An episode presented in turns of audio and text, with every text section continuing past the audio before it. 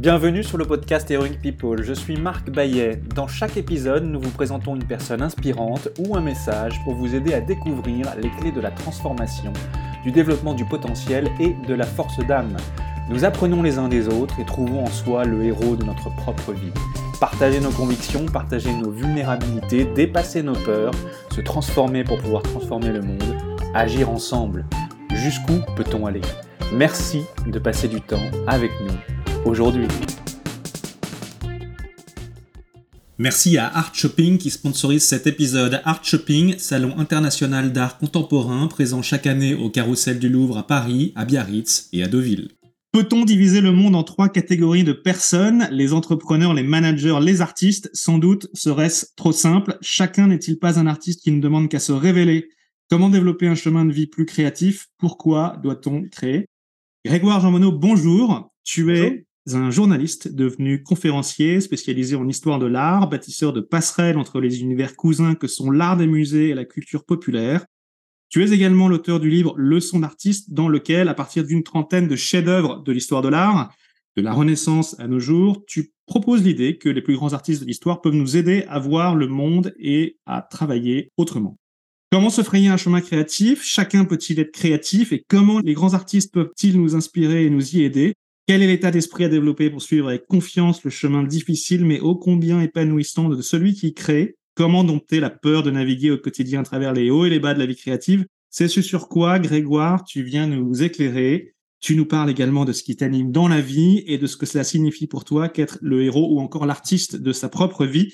Mais au préalable, j'ai une première question pour toi, Grégoire. Comment occupes-tu ton temps sur notre planète Terre? J'occupe mon temps sur cette planète à peu près comme tout le monde, je pense, c'est-à-dire en essayant de trouver un équilibre entre le travail, la famille, la vie sociale et puis les loisirs. À la différence près que je me suis payé un luxe assez extraordinaire, c'est de faire en sorte que mon travail et mes loisirs se rejoignent. Donc ça, c'est formidable, mais il y a un revers à cette médaille, c'est qu'on ne fait que travailler au bout d'un moment. Donc l'idée, c'est vraiment pour moi d'essayer de m'épanouir dans cette discipline, comme chacun de nous dans nos métiers respectifs, en essayant justement de ne pas y laisser non plus toute mon énergie pour pouvoir ménager du temps pour d'autres choses, d'autant plus que la créativité, c'est aussi une histoire d'ouverture sur le monde et sur d'autres disciplines.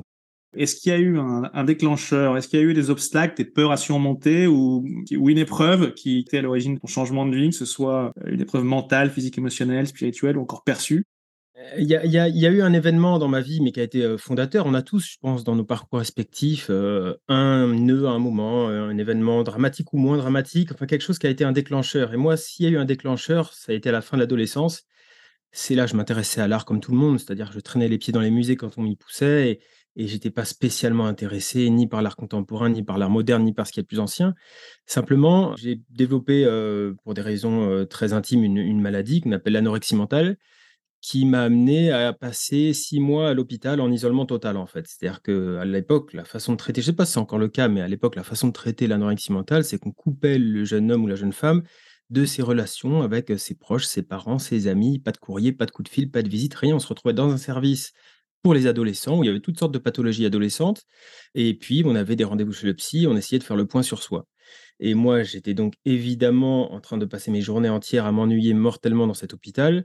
Et il y avait miraculeusement une petite bibliothèque avec quelques bouquins et pas mal de bouquins d'histoire de l'art, en fait, que des gens, des familles avaient déposés là pour faire don à l'hôpital. C'est là que quelque part, euh, cette vocation, le terme est prétentieux, mais en tout cas, cette envie de découvrir l'art est venue, c'est que d'une certaine manière, ça m'a un peu sauvé la vie. Ça m'a redonné envie de vivre, en fait. L'anorexie telle que je l'analyse aujourd'hui, c'était tout simplement une envie de me mettre sur la touche, une peur de devenir adulte, la responsabilité qui allait avec, la, peur de ce qui allait se passer. En fait, je voulais plus jouer, il y avait trop de pression.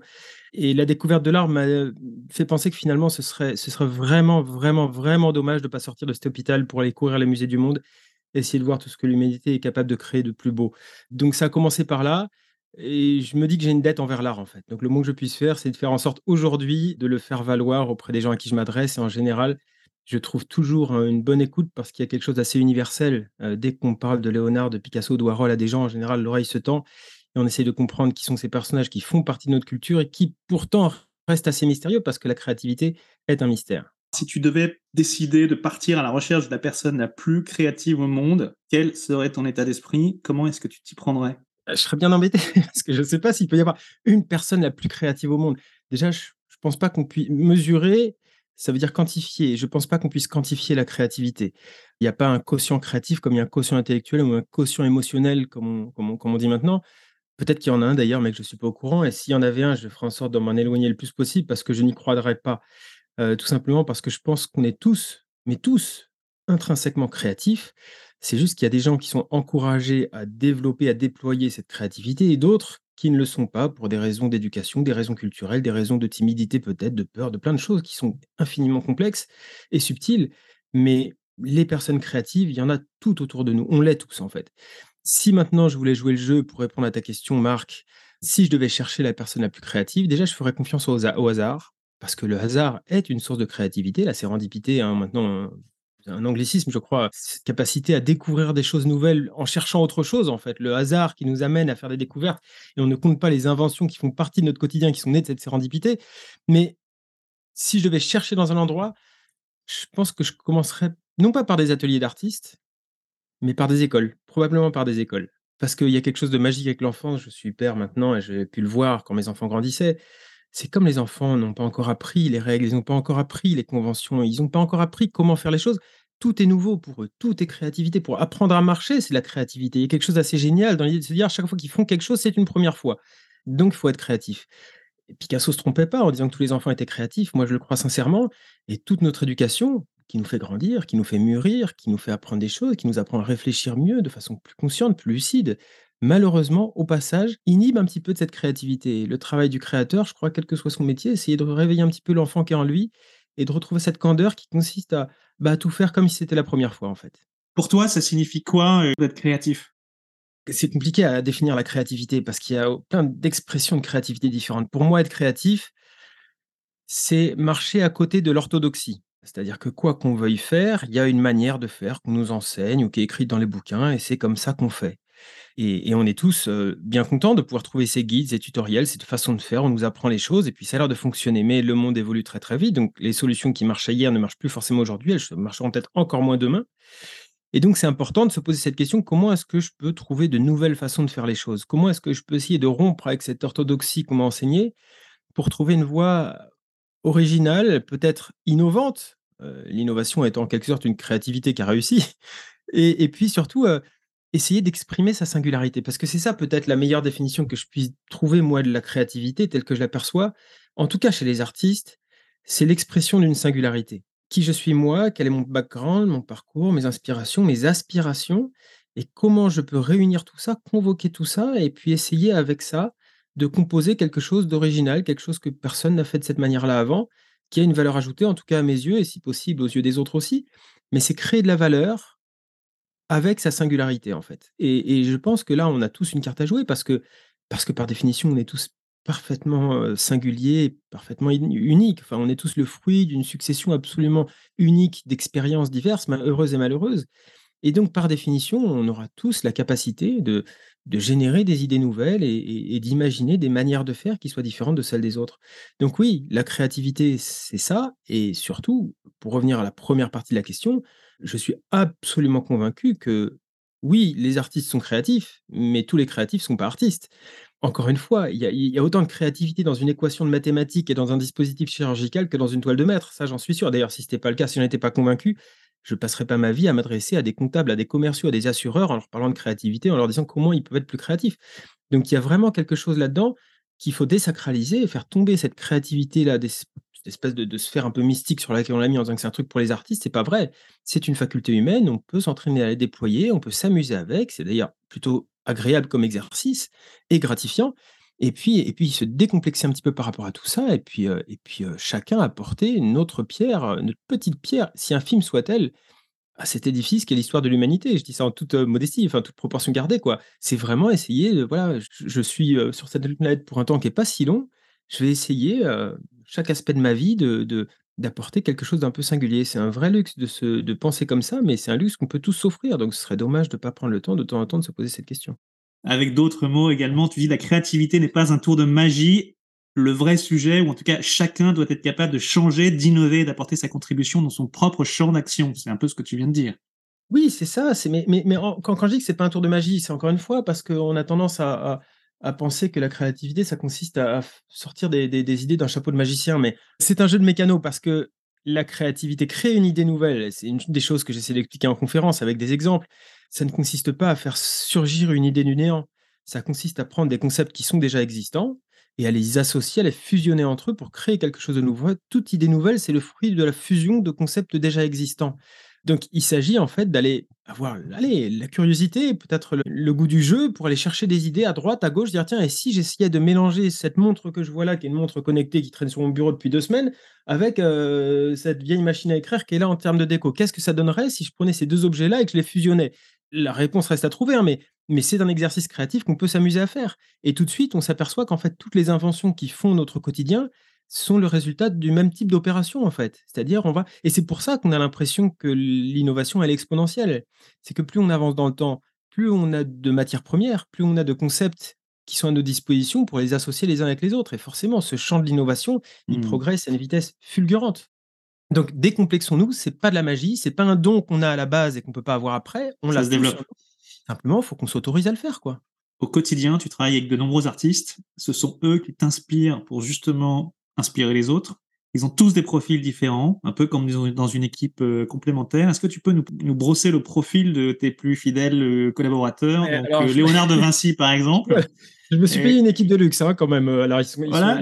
Et lui, alors Léonard de Vinci, par exemple, c'est l'esprit visionnaire, le chercheur insatiable et inventeur né. Tu dis de lui, avec lui, c'est la garantie d'avoir toujours un coup d'avance. On voit ce qu'il avait non pas inventé, parce que Léonard de Vinci n'a pas inventé l'hélicoptère et le parachute. On aurait pu dire qu'il les avait inventés s'il avait fait des prototypes qui avaient fonctionné. Or, à ma connaissance, au 16e, il n'y avait pas de prototype d'hélicoptère. Mais en tout cas, il avait eu l'intuition que quelque chose comme ça pourrait marcher. C'est pour ça qu'il était visionnaire. Il avait fait des dessins. Il a fait des dessins. Il avait imaginé le fonctionnement. Voilà, il avait imaginé le fonctionnement, il avait compris plein de choses qui aujourd'hui, le scaphandre, etc., le char d'assaut, tous ces trucs-là, ont, vu le jour bien après lui. Mais il les avait déjà conçu, euh, conceptuellement, il, voilà, il les avait déjà imaginés. Donc, c'était un visionnaire dans ce sens-là. Mais ce que, ce que moi, je trouve absolument fascinant chez Léonard de Vinci, c'est le grand malentendu qu'il y a autour de, autour de ce personnage, que j'admire comme tous les autres artistes. Mais quand on apprend, en fait, toutes les disciplines dans lesquelles il a été capable de s'illustrer, je parlais de l'ingénierie militaire, la mécanique, la médecine, la botanique, l'anatomie, la sculpture, la peinture, la poésie, la musique. Le... Bien sûr, c'est un grand peintre, mais il faisait aussi plein d'autres choses, Léonard, on le sait, c'est une autorité publique. Et on se dit, mais ce type était tellement génial qu'il a réussi à s'illustrer dans tous ces domaines différents, c'est dingue. Sauf qu'en fait, peut-être qu'on devrait inverser le raisonnement, en fait, et de se dire, c'est parce qu'il a touché à tous ces domaines qu'il était tellement génial. Parce que, pour les raisons que j'évoquais tout à l'heure, d'association de concepts, quand on a plein de concepts à notre disposition qui sont très différents les uns des autres, et qu'on s'amuse à les mélanger les uns aux autres, à chaque fois qu'il découvrait quelque chose dans une discipline, il allait chercher des applications, des équivalences dans les autres domaines, Léonard. Et c'est ça qui faisait son génie. C'est pour ça, effectivement, qu'il était hyper innovant, hyper visionnaire. C'est parce qu'il passait son temps à faire communiquer entre eux des champs de connaissances différents. Et que c'était un formidable agrégateur de toutes les connaissances qu'il y avait à l'époque parmi les plus grands euh, médecins, les plus grands savants, les plus grands historiens, les plus grands philosophes, les plus grands astronomes, tout ce que tu veux, pour essayer de, réunir tout ça et de mélanger tout ça. Et son travail de peintre, d'ailleurs, ce qui fait sa force, c'est que c'est aussi un travail de chimiste, de, de, mec qui s'intéresse à l'optique, à la géologie, à la botanique, à l'anatomie. Tout ça est dans son travail de peintre, en fait. Et c'est pour ça, probablement, que ses œuvres nous fascinent encore cinq siècles après. Quelle est l'œuvre de Léonard de Vinci qui t'inspire le plus? Ses dessins, je pense, j'ai notamment en tête un, dessin, euh, ses études en fait, ses études que je trouve fascinantes. Ses dessins, ses croquis qu'il faisait comme ça dans ses carnets, et notamment, euh, notamment des, une étude de cavalier que, j'ai dans mon esprit, mais peut-être que vous pouvez la trouver sur Internet en tapant cavalier étude Léonard.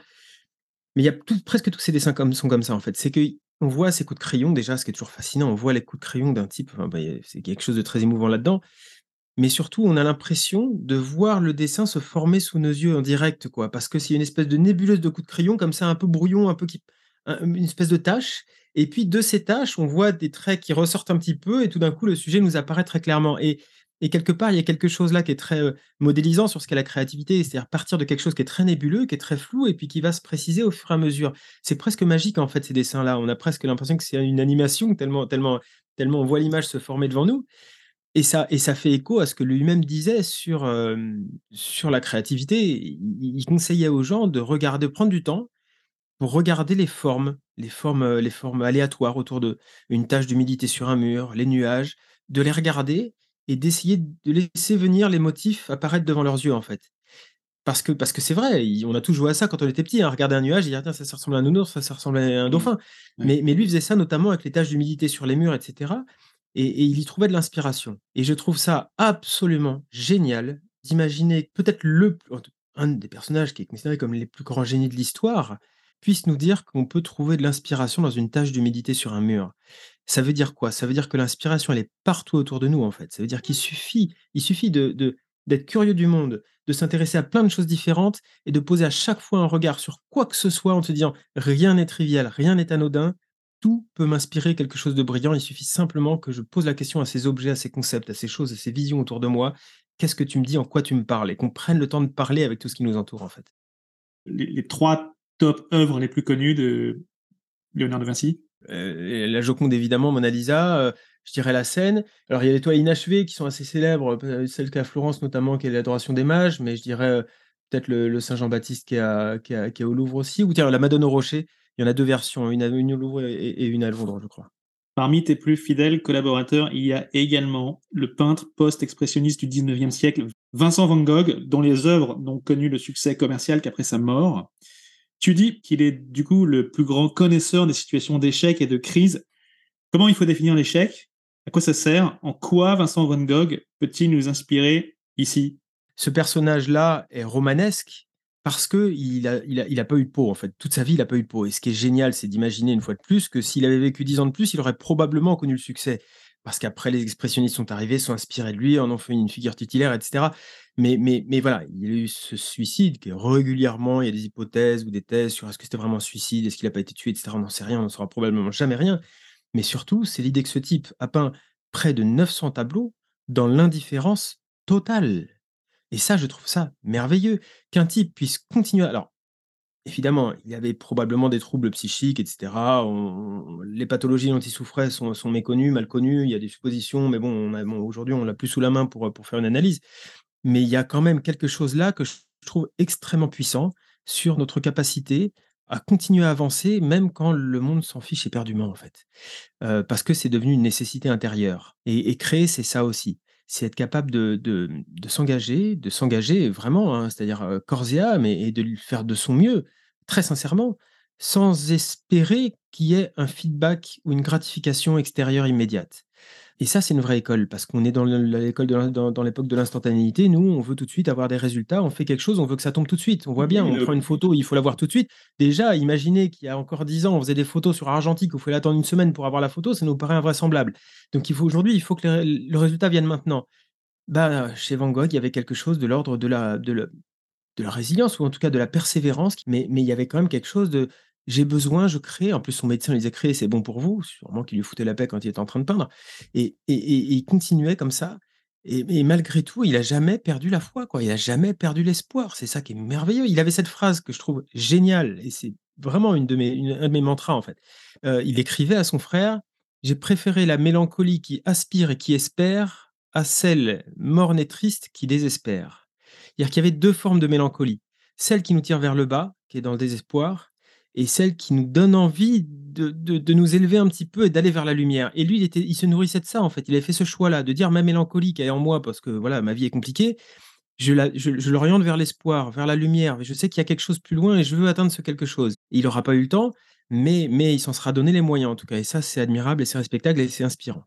Les trois œuvres les plus connues de Vincent Van Gogh? Oh, euh, La nuit étoilée, euh, Docteur Gachet et Les tournesols. Je ne sais pas si l'histoire est, vraie, mais je la trouve très mignonne. Je crois qu'elle l'est. Gauguin et Van Gogh, Gogh déjà, il faut savoir qu'on a l'image du peintre hyper solitaire. En fait, il avait qu'une envie, c'était de faire venir à lui, à Arles, où il était installé, des copains peintres pour former une colonie d'artistes. Il avait compris qu'il fallait être entouré. Il disait, seul, on a perdu d'avance, en fait. Et puis, il n'y en a qu'un seul peintre qui a accepté de descendre, c'était Gauguin. Tout Gauguin était un personnage qui était beaucoup plus assertif, qui était beaucoup plus charismatique que Van Gogh. Mmh, mmh. Euh, donc quand ils se sont retrouvés tous les deux à Arles à peindre les mêmes sujets, c'est troublant de voir leurs peintures de la même époque, parce que souvent ils posaient leurs chevalets côte à côte et on peut comparer les deux. Mais, mais c'est une amitié qui a mal tourné, qui s'est mal finie par une dispute, une oreille coupée, un suicide. Donc on peut dire que le bilan n'est pas génial. Une anecdote assez forte, c'est qu'ils voulaient tous les deux peindre euh, l'Arlésienne, cette dame qui tenait un café à Arles en fait. Et cette dame euh, trouvait Van Gogh totalement sans intérêt. En revanche, elle avait un peu le béguin pour Gauguin. Elle a dit oui, je vais poser pour, pour vous, euh, monsieur Gauguin. Donc elle a posé pour lui. Et Van Gogh a peint aussi. Les deux voulaient la peindre. Et on a les deux tableaux. Et on a le tableau de Gauguin où on voit l'Arlésienne, l'Arlésienne, la fameuse dame du bar, du café, et, on voit cette, dame qui a la tête comme ça, qui regarde Gauguin avec un œil en coin et un petit sourire comme ça, a l'air un peu enjôleur. On dit, ah, tiens, on sent qu'elle essaie de, le draguer. Et, le tableau de Van Gogh, c'est un de ces seuls portraits où le modèle n'est pas de face. Parce que le pauvre, il est sur le côté de la table, elle se fout lui complètement, elle regarde Gauguin. Et quand on voit le tableau, il est fascinant parce qu'on ne connaît pas l'histoire. On voit ce tableau, l'Arlésienne, comme ça, en costume noir sur fond jaune, qui est très lumineux, et le tableau est très beau. Mais on se dit, mais c'est bizarre, elle regarde quelque chose et on voit pas ce qu'elle regarde. En fait, elle regarde Gauguin qui est à côté. Et ça, ça symbolise la vie de Van Gogh. Je travaille, tout le monde s'en fiche en fait. C'est comme si j'existais pas, je suis transparent. Et, et malgré tout, il a produit quand même pas mal de chefs-d'œuvre. Dans ton équipe, tu travailles également avec Frida Kahlo, la célèbre peintre mexicaine saluée en Amérique du Sud, aux États-Unis et en Europe. Tu soulignes chez elle son audace. En quoi était-elle audacieuse? Je mets un point d'honneur à ce que dans chacune de mes conférences, il y a au moins une femme artiste qui soit citée. Bah voilà, c'est symboliquement parce que c'est une façon pour moi de réintroduire euh, des Rosa Bonheur, des Frida Kahlo, des Berthe Morisot et d'autres dans, dans, dans, cet univers-là. On est en train de les redécouvrir petit à petit parce que l'époque euh, demande à ce qu'on les redécouvre et c'est tant mieux. Mais c'est vrai que l'histoire de l'art ayant été écrite par des mecs, ils étaient plus prompts à reconnaître le talent de leurs homologues masculins plutôt que celui des femmes. Culturellement, il y avait moins de femmes qui prétendaient à la carrière d'artiste aussi. Donc, pour plein de raisons, les femmes sont sous-représentées dans l'histoire de l'art jusqu'au XXe siècle pour parler de Frida Kahlo, c'est précisément ça en fait. Moi, euh, c'est un personnage que, que, que, je trouve fascinant à la fois pour son travail et pour euh, son parcours, pour ses accidents de vie. Elle a une vie, elle aussi, qui est complètement romanesque. Hein. Euh, je disais que Van Gogh n'avait pas une vie facile, elle non plus, ne serait-ce que pour des raisons médicales. Mais il y a quand même une, une audace de sa part à vouloir s'imposer en tant que femme en revendiquant son identité de femme dans un monde qui était extrêmement masculin. Enfin, quand elle a commencé, la femme de Diego Rivera, on l'appelait Madame Rivera quand elle a commencé. Diego Rivera, son mmh. mari, qui était lui, était une espèce de dogre, mais, dans tous les sens du terme, parce que c'était un des peintres les plus célèbres du Mexique à l'époque, peintre muraliste, proche du mouvement communiste. Elle était dans son ombre. Et puis alors elle, toute petite bonne femme en plus qui peignait, on ne le sait pas bien d'ailleurs, mais les tableaux de Frida Kahlo sont petits, tout petits en général en fait. C'est-à-dire que c'est n'est pas des grandes toiles. Quand on voit les reproductions, on peut penser que c'est grand, en fait c'est tout petit. Donc elle peignait ces petites choses, euh, elle est toute fluette, etc. Elle était presque insignifiante à côté de lui. Le fait est que a encore, avec son audace, elle a réussi à adresser des sujets féminins, les violences, l'avortement, les fausses couches, toutes ces choses-là dont elle a elle-même souffert. Et, elle en a parlé dans ses tableaux avec une puissance, une force, une transparence, une authenticité qui ne peut pas laisser indifférent. Et c'est ça l'audace aussi, c'est d'être dans un monde quasiment réservé aux hommes et puis d'arriver avec des sujets féminins comme ça en disant, voilà, je me pose là, je me pose là. Et, on a su reconnaître son talent parce qu'effectivement, elle en avait. La colonne brisée, que j'aime beaucoup, elle s'est représentée torse nu en, nous laissant voir par transparence sa colonne vertébrale qui avait été endommagée par un accident quand elle avait 18 ans. Sauf au lieu de peindre une colonne vertébrale, elle a peint une colonne antique en ruine, en jouant sur le double sens du mot colonne. Et, je trouve ça extrêmement habile parce qu'elle utilise une métaphore pour nous faire comprendre une information à laquelle on n'a pas accès, c'est son état de santé. Mais, mais ça aussi, c'est de la créativité, c'est-à-dire euh, juxtaposer une image par une autre parce que ça crée davantage de sens, c'est extrêmement puissant. Donc ce tableau-là me touche. Et puis il y a aussi Pablo Picasso dans ton équipe. Il disait les chocs culturels stimulent la créativité. Qu'en dis-tu? Quand on imagine le choc que les artistes occidentaux ont pu éprouver en voyant les premières estampes japonaises, le Japon s'est ouvert au milieu du 19e siècle au commerce international après deux ans d'isolement presque total. Et tout d'un coup, les estampes japonaises, qui est un truc qu'on ne connaissait pas, sont arrivées en Occident et, ils sont tous, tous inspirés. Van Gogh, euh, dont je parlais, notamment, beaucoup inspiré. Les impressionnistes en sont inspirés énormément. Picasso n'aurait pas inventé le cubisme s'il n'avait pas découvert euh, l'art africain, les masques tribaux africains. il a vu ça chez un copain, il a couru après au musée d'ethnographie du Trocadéro pour en voir plus, parce que ça le fascinait, parce que ça ne correspondait à rien de ce qu'il connaissait. Euh, bien sûr que ces chocs-là, ces chocs culturels, ils sont extrêmement importants, parce que ça consiste en fait à nous rappeler la chose suivante.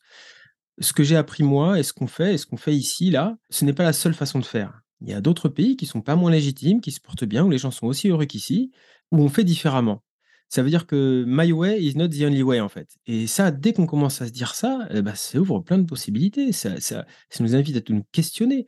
Pourquoi est-ce qu'ils font les choses différemment ailleurs? Delacroix, c'est une époque où il y avait en France ce mouvement qu'on appelait l'orientalisme. À la suite des, colonisations pardon, euh, du Maghreb par la France, les Français de la métropole ont découvert euh, bah, la culture maghrébine, les, paysages, des trucs, des ambiances. Victor Hugo publie les orientales et il y a là dans le mouvement tout un, courant de peinture qui s'appelle l'orientalisme, qui consiste à aller peindre bah, des paysages désertiques, des scènes de la vie quotidienne dans ces villages euh, marocains ou tunisiens ou algériens. Et il y a, bah, c'est des clichés en fait, c'est-à-dire que très souvent, beaucoup de peintures orientalistes, il faut voir ce que Ingres faisait par exemple, c'est des cartes postales, en fait, euh, de ce qu'on avait pu lui raconter de ce qui se passait là-bas. Sauf que c'est que des cartes postales, parce qu'Ingres, il n'a pas foutu les pieds là-bas. Delacroix, lui, il participait à une mission diplomatique, il est allé sur place, il a passé plusieurs mois.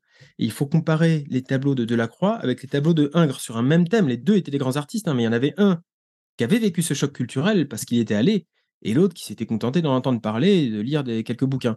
Et ça change tout, parce que la peinture de Delacroix a été radicalement transformée parce qu'il a vécu là-bas. Les couleurs, les trucs, les atmosphères, ça a changé sa façon de peindre radicalement. Il le revendiquait. Donc, bien sûr que le choc culturel est très important parce que ça nous alimente, ça nous nourrit, ça nous sort de notre zone de familiarité. Et c'est ça qui nous fait progresser. C'est que je suis comme tout le monde. Aujourd'hui, je me pose plein de questions sur les voyages. Est-ce que j'ai le droit de prendre l'avion? Est-ce que c'est bien raisonnable d'aller passer des vacances au bout du monde? Et je fais gaffe, comme tout le monde, parce qu'on sait tous qu'aujourd'hui, il faut faire attention à ces choses-là et qu'on ne peut pas se permettre de cramer 4 tonnes de CO2 chacun par, par, par, mois. Mais la vérité, c'est que participer d'un monde où on ne pourra plus du tout se frotter à l'altérité, où on ne pourra plus du tout aller à la rencontre de cette altérité, où on ne pourra plus du tout avoir ce choc culturel-là, ça fait un peu peur quand même, parce que on aura beau regarder des séries à la télé, aller voir des films coréens et, manger des couscous, ça fait pas le même choc culturel. Enfin, on voit qu'il y a des choses différentes, mais, mais il faut être immergé dans une culture pour avoir ce choc-là. Donc, ça reste à inventer. Euh, peut-être que le métaverse va nous aider là-dedans. Je ne sais pas comment vivre ce choc culturel sans avoir à pourrir la planète. Je ne sais pas encore. Il faudra trouver quelque chose. De son côté, Matisse, le peintre Henri Matisse, disait La créativité demande du courage. Quel rôle joue la peur et l'insécurité dans le, la créativité, le processus créatif? Un rôle ambigu, je pense. La peur peut être un frein, la peur du regard des autres, la peur de se planter, la peur de mal faire, la peur d'un résultat qui serait pas à l'auteur de nos attentes. Ça, évidemment, c'est inhibant et c'est pas bien. Il faut essayer de s'en débarrasser parce que ça nous freine. Mais il y a aussi des peurs qui nous font avancer. C'est la peur de passer à côté de sa vie, c'est la peur de s'ennuyer, c'est la peur de mourir peur de mourir, évidemment. C'est quand de mourir, je crée, je fais des choses. C'est un élan vital, la créativité. Parce qu'on veut laisser quelque chose de tangible, on veut laisser. Mais oui, on veut quelque chose à la postérité. C'est pour ça qu'on. Voilà, ouais, même sans prétention de laisser quelque chose à la postérité. Non, mais c'est instinctif. C'est instinctif. Il y a quelque chose. Voilà, on veut laisser quelque chose derrière soi. On veut, on veut, sans vouloir forcément entrer dans les livres d'histoire. Il y a quelque chose de. Ouais, je, je, vais mourir un peu moins si je laisse quelque chose de moi derrière moi, probablement. Matisse lui-même, et c'est probablement son plus grand courage, hein, vers la fin de sa vie, il était malade, il avait un cancer et les médecins lui avaient donné quelques mois à vivre. Et il s'est battu et il a vécu bien plus longtemps. Et c'est une excellente nouvelle pour lui d'abord parce qu'il a pu en profiter, puis pour nous parce qu'il a fait quelques chefs-d'œuvre entre-temps. Simplement, comme il était trop faible, trop fatigué physiquement pour peindre, il était convalescent en rémission, etc., il passe son temps dans son lit ou dans son fauteuil roulant, il a changé de technique. Il a dit, je peux plus peindre. Mais je m'arrête pas pour autant. Il a inventé ce qu'on a appelé les gouaches découpées qui consistait tout en restant assis ou allongé à découper des formes dans du papier coloré pour ensuite indiquer à son assistante comment les disposer sur la toile. C'est ça le courage. C'est se dire je ne peux pas faire ce que je fais d'habitude, je ne peux plus le faire. Je, sais que je suis probablement à l'aube de ma mort, je suis pas, mais je vais continuer à créer avec les moyens que j'ai à ma disposition. On n'est pas tous dans des conditions de santé aussi dramatiques que lui, bien évidemment, mais en revanche, on a tous euh, dans nos quotidiens des contraintes très fortes, professionnelles ou pas d'ailleurs. Hein. Les contraintes font partie de nos vies et Matisse nous rappelle que le courage, c'est aussi savoir regarder une contrainte et l'accueillir comme une opportunité de créer quelque chose de nouveau. Toi-même, tu développes ta créativité à travers ton activité de, conférencier, tes travaux d'écriture, tu as écrit euh, deux livres, tu as été journaliste. As-tu une routine? À quoi ressemble ta journée type? Pense que les rituels sont importants parce qu'ils nous posent un cadre confortable, un cadre rassurant, un cadre de, rythme quotidien dans lequel on va pouvoir inscrire notre journée et qui vont être comme des jalons qui vont installer un équilibre et une forme d'harmonie. Donc des rituels des moments de la journée, le matin, le soir, on fait certaines choses simplement parce que c'est un vecteur de bien-être. Euh, mais la routine, si on considère que c'est faire quotidiennement la même chose chaque jour de la semaine, etc., parce que c'est rassurant, là, pour le coup, en termes de créativité, c'est plutôt mortifère. Même, il faut en avoir une pour s'amuser à la casser, justement, d'une certaine manière. C'est-à-dire que si je vais d'un chemin, je vais au travail à pied tous les jours, je vais essayer chaque jour de changer un petit peu mon trajet, pour euh, même ça va un quart d'heure de plus, mais je vais essayer de passer par des rues différentes, pour le simple plaisir de casser la routine, parce que la créativité, c'est ça aussi. C'est, si on fait toujours la même chose, on verra toujours la même chose, on pensera toujours la même chose. Donc, c'est faire des petites différences comme ça pour essayer d'avoir des, grands résultats, des grandes différences à l'arrivée. Il faut imaginer Cézanne. Euh, Cézanne peint 80 fois la montagne Sainte-Victoire. Il passe 30 ans de sa vie à faire 80 tableaux de la même montagne. Il a trouvé une façon de s'engager dans un travail qui était, je vous parle même pas de ses natures mortes avec les pommes et les poires, hein, euh, il les faisait par dizaines. Donc qu'est-ce qui fait qu'on peut euh, ne pas succomber dans l'ennui profond quand on fait toujours la même chose comme ça? Bah, sa formule est très simple, Cézanne. Regardez ces 80 tableaux de la montagne Sainte-Victoire, il y en a pas 2 qui sont pareils. Parce qu'à chaque fois, il va poser son chevalet à un endroit différent, à une heure différente, avec une météo différente. Il va changer la texture de la toile, changer le médium, changer la texture des poils du pinceau, heu, faire du fusain, de la gouache, de l'aquarelle, de l'huile. À chaque fois, il va changer quelque chose pour que le résultat soit différent. Et on a une lettre que je trouve extraordinaire, c'est quelques années avant sa mort, je crois que c'est 1902 la lettre. Ça fait déjà 20 ans qu'il peint la montagne Sainte-Victoire, hein. Il a déjà dû faire 60 tableaux sur le sujet. Et il écrit à son copain Aujourd'hui, je viens de découvrir que l'ombre portée sur la montagne n'est pas concave comme on en a l'impression, mais qu'en fait elle est convexe. C'est formidable, j'en ai eu un grand frisson. Mais c'est extraordinaire qu'il puisse se réjouir à ce point d'une surprise qu'il découvre comme ça, parce qu'il fait un petit truc différent dans sa peinture. Et on peut tous faire pareil. On a des métiers qui peuvent être routiniers. Moi, j'ai la chance d'avoir un métier, je suis indépendant, donc j'organise mon emploi du temps comme je le veux, mais beaucoup de gens ont un métier où ils doivent être à telle heure chaque jour au bureau.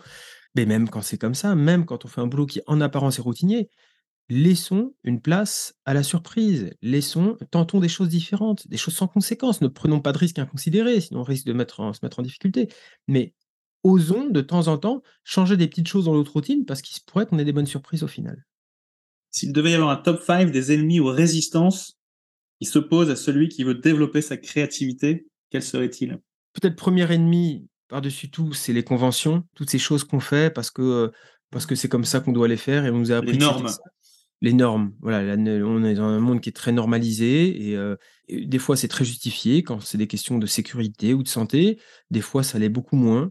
Des fois, il y a des conventions et des normes qui ont été mises en place il y a des années, elles avaient du sens à l'époque, mais elles n'en ont plus aujourd'hui. Et, il faut être capable de challenger ces conventions, en fait. Pas forcément de les mettre à la poubelle et de les, bafouer, mais simplement de se poser la question est-ce que ça a vraiment du sens? Ou est-ce que je pourrais faire différemment? Si la réponse est je peux essayer de faire autrement, alors il faut presque un devoir de le faire, en fait.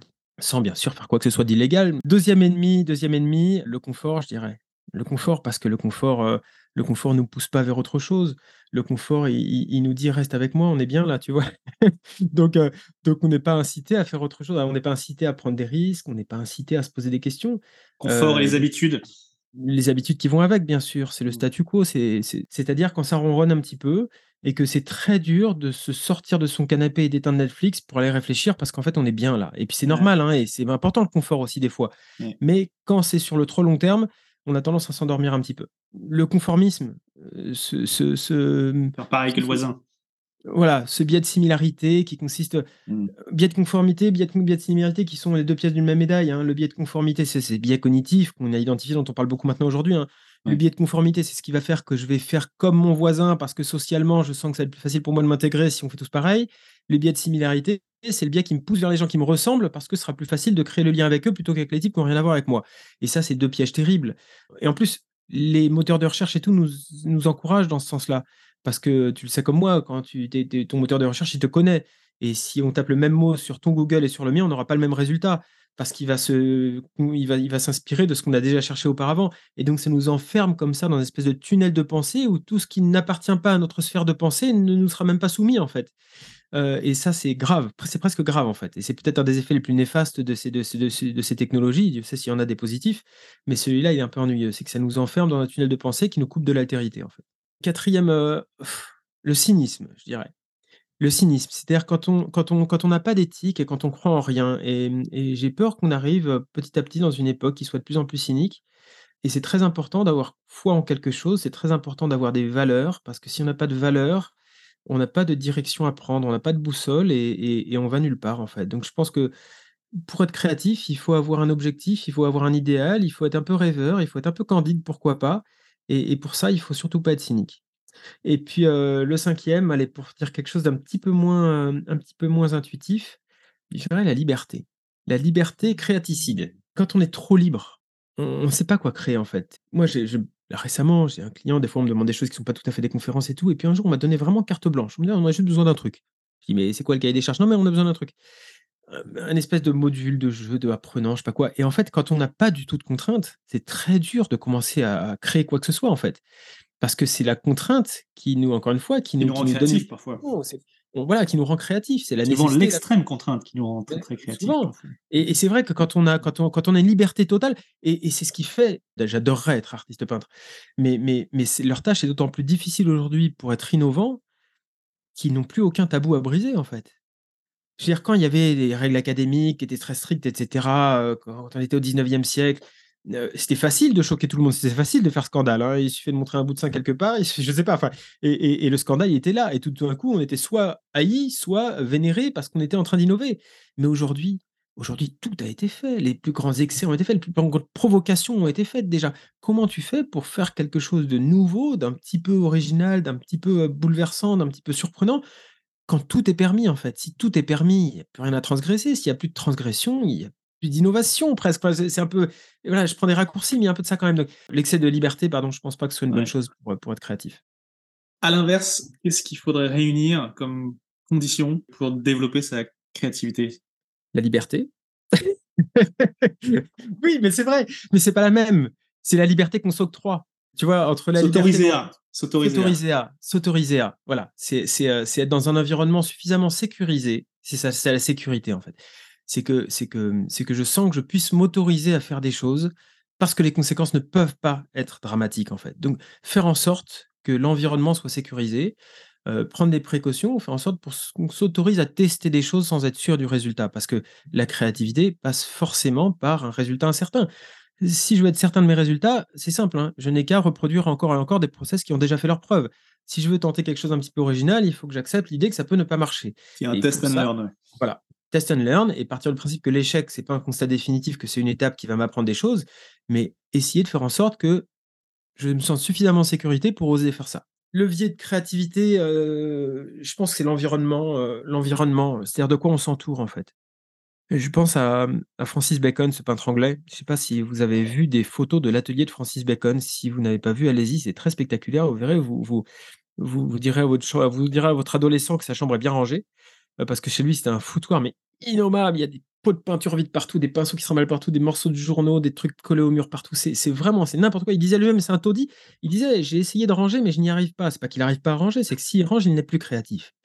Pourquoi? Parce qu'il s'était entouré de vieilles coupures de journaux, de vieilles photos, de trucs, de, choses qu'il trouvait inspirantes, de trucs qui, l'interpellaient, mais il savait pas trop en quoi en faire. Donc il les a mis partout autour de lui, et au quotidien, son regard balayait la salle et se portait sur ces images, ces trucs. Et un jour ou l'autre, bim, il y avait une étincelle qui se faisait, et, et il avait envie d'en faire quelque chose. C'est-à-dire que ces sources d'inspiration-là, c'est pas parce qu'elles ne vous poussent pas à l'action et qu'elles ne vous donnent pas envie de créer aujourd'hui, qu'elles ne vous donneront pas envie de créer demain. Donc il faut savoir s'en entourer. En fait, c'est du nudge hein, un petit peu. S'il faut que ce soit à portée de main, Ouais. quoi. C'est-à-dire que c'est bien beau d'avoir un album photo avec plein de photos inspirantes à côté de soi, mais si on ne l'ouvre pas, ça sert à rien.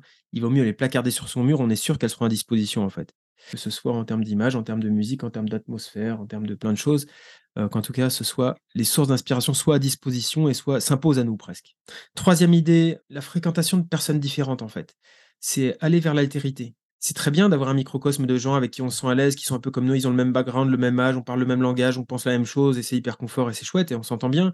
Mais se forcer de temps en temps, en fait, à aller se frotter à des gens qui pensent pas comme nous, qui vivent pas comme nous, qui ne mangent pas comme nous, qui ne vivent pas comme nous, etc. Parce que c'est eux qui vont nous challenger, nous forcer à remettre en question nos certitudes, en fait. Et c'est eux qui vont nous faire grandir davantage que les autres. Prenez la ruche. La il, y avait, à Paris, au début du 19e, deux grandes cités d'artistes, euh, qui étaient des endroits, enfin des, immeubles un peu, rudimentaires, dans lesquels les artistes euh, qui venaient de l'Europe entière pouvaient louer des, ateliers pour pas cher. Et vous regardez le- le- le- les personnages qu'il y avait dans ces espaces-là, c'était fou. À la ruche, il y avait Modigliani, il y avait Giacometti, il y avait euh, Brancusi, euh, il y avait Chagall, il y avait, euh, Léger, il y avait, euh, c'était des noms extraordinaires, des vrais pionniers de l'histoire de l'art qui venaient de l'art moderne, qui, qui venaient de l'Europe entière et qui s'étaient réunis là. Et le fait d'être tous réunis sur un petit espace et de se côtoyer chaque jour, mais il y avait cette, cette espèce de mixité, cette espèce de mélange de culture, d'inspiration, de façon de faire qui était tellement fertile qu'ils sont tous sortis avec, avec, euh, avec une aura assez magique. Et ils disent tous, en plus, il y a des témoignages. Hein, Chagall, à ses 80 ans, il a donné une interview, il y a un très beau, un très bel, un très beau reportage vidéo où il raconte un petit peu la vie à la ruche. Et on a l'impression qu'ils vivaient d'un bonheur extraordinaire, mais ils étaient heureux comme tout, parce qu'il y avait cette espèce de foisonnement intellectuel, artistique comme ça. Ils disaient, mais on travaillait pas pour vendre. Euh, Si on avait vendu, c'était dangereux, ça nous aurait incité à faire toujours la même chose. On travaillait pour challenger l'académie, en fait. On travaillait pour faire des choses différentes. Donc c'était ça leur vocation. Et je trouve ça assez magique parce que euh, le bateau lavoir, c'était pareil. Hein, euh, c'était un petit peu, un petit peu plus tôt, mais là, c'était des Picasso et des, des, Modigliani aussi, y y étaient aussi et beaucoup d'autres. Voilà, c'est on fréquentait des gens différents, on était réunis là pour des raisons matérielles, financières souvent et ils se sont rendus compte en fait que que ça a été, heu, pour une bénédiction d'être tous réunis là avec leurs bagages différents et de devoir se côtoyer en permanence.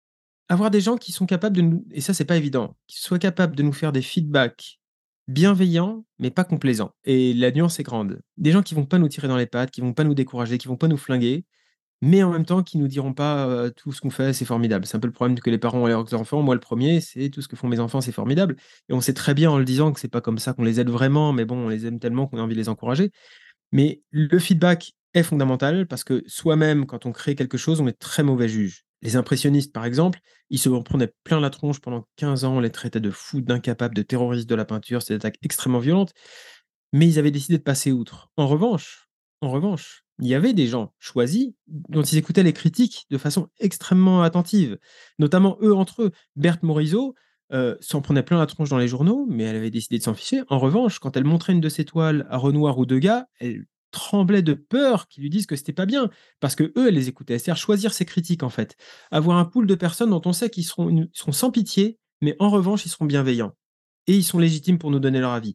Et là, c'est intéressant parce que parce que ça, c'est le juge de paix, en fait. C'est est-ce que vous pensez que ça c'est bien? On sait déjà que leur avis, il est sincère, il est transparent et ça, ça nous aide vraiment à avancer. Le dernier, le temps, la patience, parce qu'on n'est pas créatif sur commande et on peut être créatif dans l'urgence. Il y a plein d'exemples dans l'histoire, heu, de l'art et pas de l'art, mais heu, on sait aussi que les idées, très souvent, ont besoin d'un temps de gestation plus ou moins long et parfois, on a un brouillon, une piste d'idées, on sent bien qu'il y a quelque chose d'intéressant là et puis c'est que bien plus tard que l'idée va aboutir parce que pendant que vous êtes ailleurs, vous faites autre chose, bah, votre cerveau, il continue à la travailler, à la parfaire un petit peu cette idée.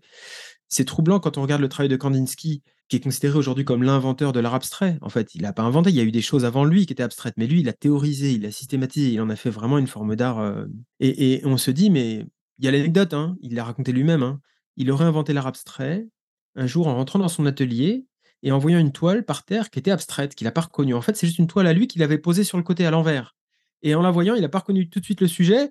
Il a été pris d'une émotion et il a compris à ce moment-là que la représentation, la figuration, en fait, était était un écran qui empêchait vraiment les émotions, qu'il valait mieux s'adresser directement aux émotions parce que ça passait par le filtre de l'analyse en essayant d'interpréter le tableau. Et ça, c'est une belle histoire, c'est le moment Eureka, c'est le truc, heu, Archimède qui rentre dans son bain, Eureka, c'est Newton qui voit la pomme tomber, c'est toutes ces histoires-là qui sont des histoires fascinantes.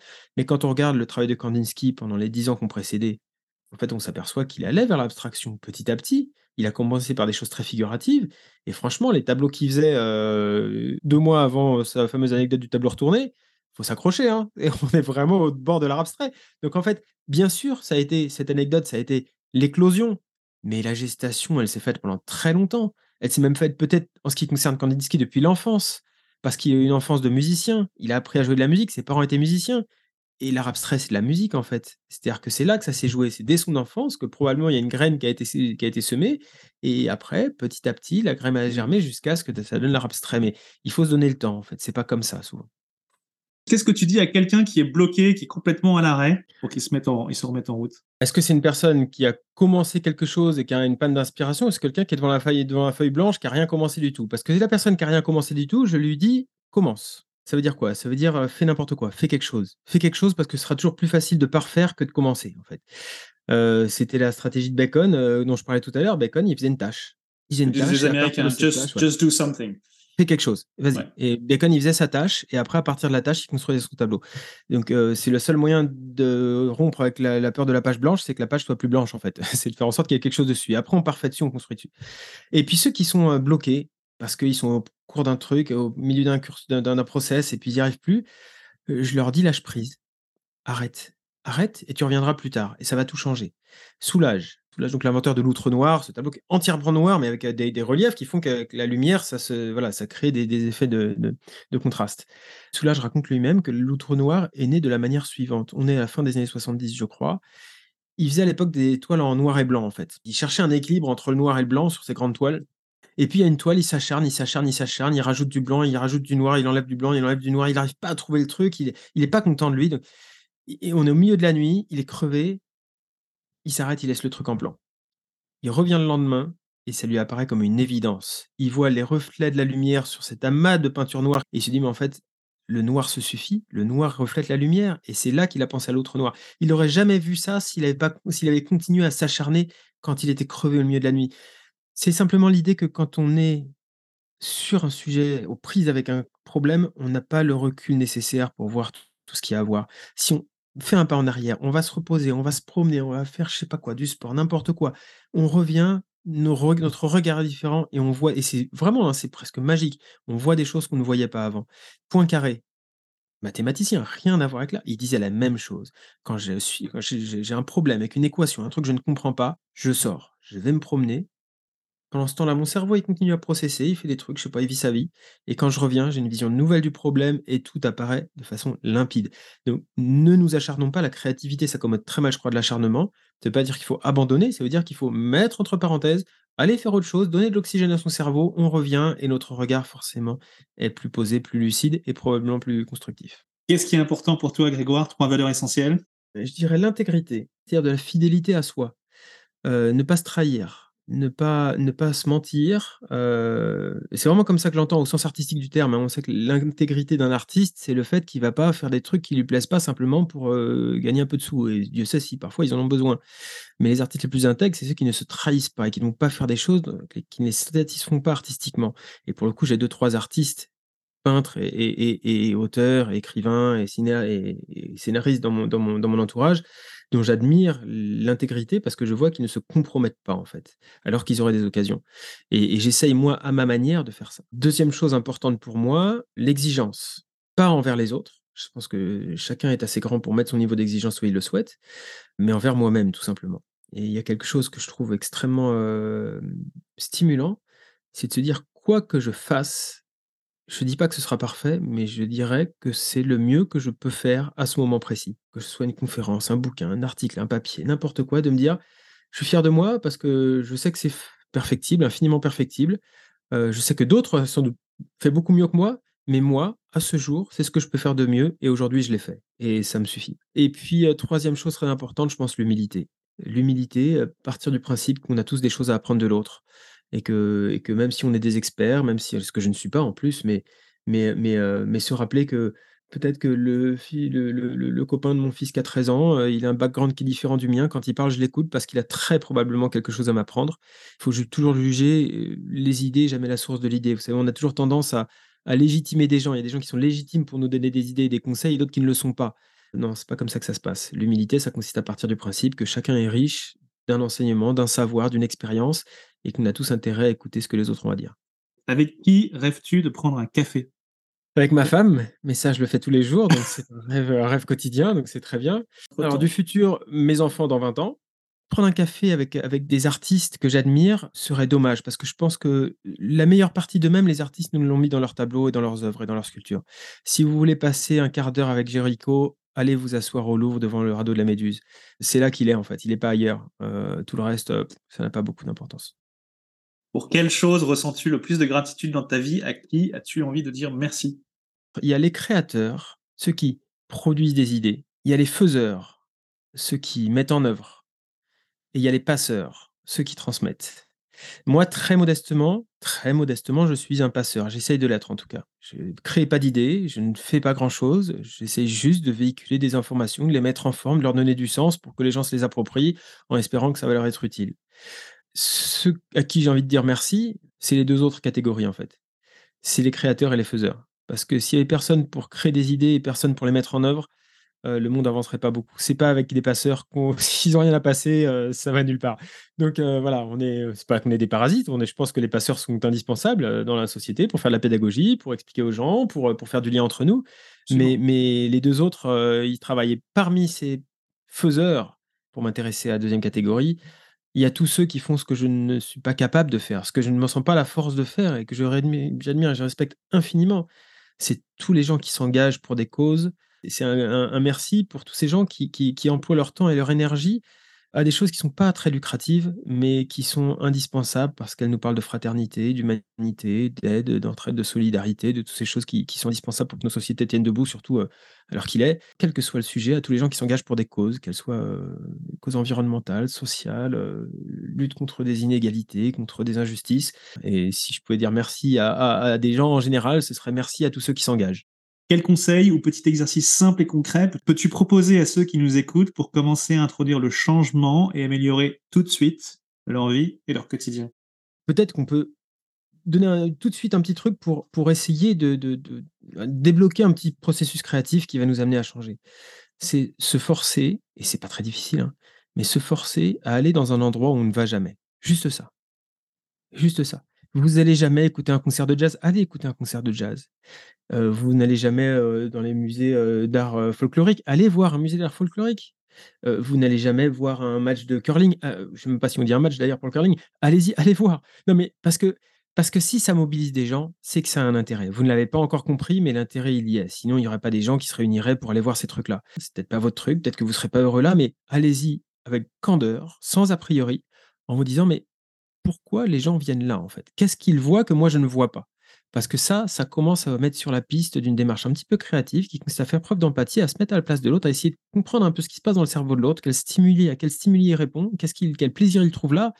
Et c'est forcément enrichissant et ça nous amène forcément à penser différemment. Être l'artiste de sa propre vie ou être le héros de sa propre vie, une préférence? C'est un vrai, non mais en plus c'est super intéressant comme question parce que c'est vraiment un truc qui me, qui me préoccupe. Je l'avais jamais posé dans ces termes-là, mais je trouve que c'est très bien posé ma vie, il y a des si ma vie est une histoire, bien sûr, il y a des personnages principaux, qui sont les gens auxquels je tiens, les gens autour de qui mon existence, euh, tourne. Il y a des personnages secondaires, les gens qui sont de passage. Il y a des forts antagonistes, euh, des des des pas des ennemis, j'ai pas d'ennemis, pas encore, mais mais mais en tout cas, il y a des choses qui, évidemment, sont des obstacles dans ma vie. Mais j'ai aucune envie d'en être le héros. Moi, je suis l'auteur. J'écris l'histoire. Je suis pas le type qui joue dedans, ça n'a aucun intérêt. J'ai pas envie d'être au centre de ma vie je mets les autres au centre de ma vie, mais moi, je reste au-dessus. Enfin, peut-être un peu prétentieux, mais j'essaie d'écrire l'histoire, moi. Et c'est ça le problème aujourd'hui, en fait. non, mais c'est vrai. Le problème aujourd'hui, la, société qui est en train de, qui est déjà là, avec ses réseaux sociaux, avec cette, nous invite à nous mettre en scène, à nous, auto-mettre en scène tout le temps, et nous invite à faire de soi le héros de sa vie, avec des selfies, avec des trucs, avec des... Mais même dans le boulot, LinkedIn, le, personal branding, le personal branding, je dois me vendre. J'ai aucune envie de faire ça. J'ai essayé, hein, je me dis pour le business c'est bon, mais je n'y arrive pas, parce que je considère que c'est pas, c'est pas ma place. Je n'ai aucune envie d'être au centre de ma vie. Je préfère regarder ce qui s'y passe et mettre les yeux aux autres autour et essayer de vivre en fonction de ça. L'autre option que tu me proposes, être l'artiste de sa vie, ça fait exactement écho à Marcel Duchamp. Marcel Duchamp, donc l'auteur notamment de, l'urinoir, euh, le fameux urinoir euh, proche du mouvement Dada, qui a fait sa route bicyclette. Enfin, on peut trouver ça complètement bidon. N'empêche qu'il a révolutionné la conception même de la notion d'art. Lui, c'était vraiment un grand intellectuel, très grand théoricien. Et à la fin de sa vie, on lui demandait Mais qu'est-ce que vous aurez fait de votre vie? Et il, il, rêvait, c'est une vidéo, vous pouvez la trouver sur YouTube. Et il disait J'ai essayé de faire de ma vie une œuvre d'art. Et je trouve que c'est extraordinaire. Pourquoi? Parce que si on commence à réfléchir comme ça, si on commence à se dire chacune de mes décisions, chacune de mes actions, chacun de mes gestes, ça doit être, ça va faire partie de cette œuvre d'art qui se construit au fil du temps, alors ça veut dire que je vais apporter un soin infini à tout ce que je vais faire, à tout ce que je vais dire, les relations que je cultive. Essayez de faire de votre relation aux autres des œuvres d'art. C'est extrêmement puissant comme idée parce que quand on fait une œuvre d'art, on sait que tout a son importance. Vous savez comment, et je trouve c'est très poétique, comment on appelle on fait des erreurs hein, dans la vie, mais les artistes aussi font des erreurs. Comment on appelle une rature pour un artiste quand il fait un truc et puis après il repasse dessus pour cacher parce qu'il y a une position d'une main qui est pas belle ou un arbre qui est pas à la bonne place ou je sais pas quoi. Ça s'appelle un repentir. Mais c'est ça, dans la vie, on fait des erreurs et puis après on se repent. C'est-à-dire qu'on peut corriger, on peut passer par-dessus, on peut rectifier. Le but du jeu, c'est qu'à la fin de la vie, en regardant le rétroviseur, puis qu'on se dise même pas mal ce que j'ai fait. quoi. Pour toi, qu'est-ce que la force d'âme? La force d'âme, je pense que euh, c'est trouver cet équilibre infiniment subtil entre être euh, aux autres et être à soi. C'est-à-dire réussir à se tourner vers l'autre sans s'oublier soi-même, euh, trouver sa place et l'assumer et la garder tout en étant très attentif au bien-être des gens qui nous entourent. Et de cette manière, on arrive à faire son chemin, à trouver son plaisir, à s'épanouir, à, à atteindre des objectifs personnels, plus ou moins légitimes, là n'est pas la question, mais en tout cas à s'accomplir en faisant le moins de mal possible autour de nous et le plus de bien possible. C'est peut-être ça la force d'âme, c'est de trouver cette énergie qui consiste à être à la fois tourné vers les autres et conscient de soi. Merci beaucoup. Merci à Art Shopping qui sponsorise cet épisode. Art Shopping, salon international d'art contemporain présent chaque année au Carrousel du Louvre à Paris, à Biarritz et à Deauville. C'est la fin de votre épisode du podcast Heroic People. Merci, merci de nous avoir écoutés. J'espère que cet épisode vous a inspiré et vous a été utile. Si c'est le cas, partagez-le à un ou deux amis par SMS ou sur vos réseaux sociaux. Vous avez le pouvoir de changer la vie de quelqu'un, et c'est maintenant. Vous pouvez retrouver cet épisode et son résumé écrit, mais aussi tous les autres épisodes sur le site du podcast heroicpeople.fr. Pour nous contacter, nous faire des suggestions, proposer des invités, c'est toujours sur le site du podcast que ça se passe, heroicpeople.fr, ou encore les réseaux sociaux LinkedIn, Facebook ou Medium. Enfin, sans vous, nous ne sommes rien, avec vous, nous sommes tout. Si vous avez été inspiré par cet épisode, alors laissez-nous un commentaire et quelques étoiles sur Apple Podcasts ou votre plateforme d'écoute préférée. Dites-nous comment le podcast vous a inspiré et contribue à améliorer votre vie. C'est grâce à cela que nous pouvons faire connaître le podcast Heroic People. Merci d'avoir écouté. Il est temps maintenant d'agir et de révéler sa grandeur et sa force d'âme. À bientôt sur le podcast Heroic People.